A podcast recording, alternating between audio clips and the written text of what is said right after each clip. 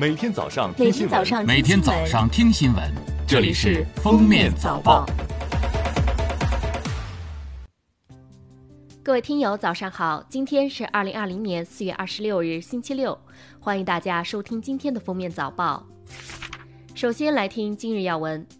中央纪委国家监委网站二十五日消息，中央纪委国家监委通报二零二零年第一季度全国纪检监察机关监督检查、审查调查情况。二零二零年第一季度，全国纪检监察机关共接受信访举报六十二万件次。立案十点四万件，处分九点三万人，包括省部级干部十人，厅局级干部六百九十一人。最新的二零二零年版国家地理信息公共服务平台今日正式启用。在数据更新方面，新版主要更新了两米分辨率遥感影像一千万平方千米，覆盖全部陆地国土。优于一米分辨率遥感影像五百三十七万平方千米，占陆地国土面积百分之六十一。在数据内容方面，新版更新了道路、水系、居民地和地名地址等地理信息，总数达到五百一十七万条。二十五日，商务部电子商务司副司长蔡玉东介绍，四月二十八日至五月十日。商务部、工信部、国家邮政局、中国消费者保护协会将联合举办双品网购节。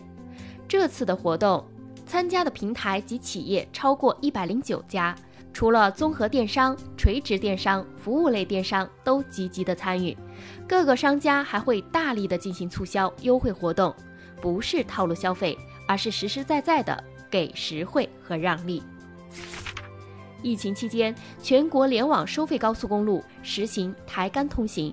据各地公安部门消息，四月二十五日零点起，全国联网收费高速公路同步开展全路段全流程测试工作，并恢复常态化管理。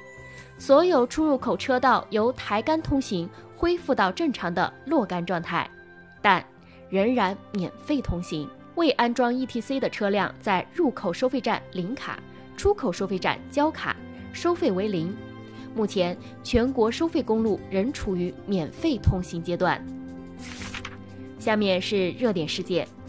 近日，黑龙江相关部门对各城区药店明察暗访，发现个别药店存在对进店人员扫码测温执行不严格、未按要求登记核实购买退烧止咳抗病毒药品人员信息等问题。哈尔滨市市场监督管理局依照相关规定，决定对违规的二十家药店予以停业整顿、限期整改，并公开曝光。四月二十四日，河北邢台广宗县的三个村居民用水出现异常，自来水有刺鼻味道，水质发黄起泡。村民称，河里的鱼大面积死亡，浇到地里，蔬菜也被烧死。县宣传办公室最新通报，已通知居民立即停止使用自来水，启动安全饮水应急预案，安排罐车送水，成立联合调查组开展调查。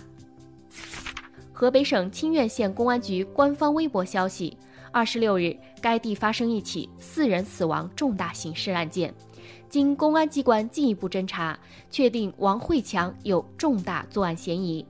王慧强系三十七岁男子。身高一百七十四厘米，体重约七十公斤，会做木匠活。目前，警方已发通告，悬赏五万元人民币缉凶。从四月二十二日起，南京市新学驾驶人必须参加路口执勤后，才能参加驾驶培训考试。路口执勤时间不少于两个小时。车管所解释。之所以恢复驾考前执勤，主要和近年来新驾驶人驾驶事故多发有关。新学员可以通过网络进行执勤预约。四月二十日，四川资中交警在执勤时发现两辆大货车有超载嫌疑，货车司机拒不配合检查，并说：“我把所有货车都喊来，看你们怎么罚。”十多分钟后，四十辆货车陆续抵达现场为其撑腰，大批增援民警也先后赶到，对所有货车过磅称重。最终，四十辆大货车均超过核定载质量百分之三十以上。民警当场对所有货车司机进行了处罚。张文宏医生表示，每年冬季都会有流感的大爆发，今年新冠的爆发再夹杂流感的爆发，对老年人、成年人都是极大的风险，所以流感季节可以注射疫苗，老年人还可以打肺炎疫苗。青年女性在成年之前最好打预防宫颈癌的 HPV 疫苗。下面来听国际新闻，脸书宣布，在长时间的调查之后，美国联邦法院于本周四正式批准了脸书去年四月与美国联邦贸易委员会达成的和解协议。联邦贸易委员会表示，他们对法院的裁决感到满意。并补充说，五十亿美元的和解金是美国代表联邦委员会获得的最大金额的罚款。联合国秘书长古特雷斯二十四日发表讲话，强调新冠肺炎疫苗和诊疗工具应人人可得。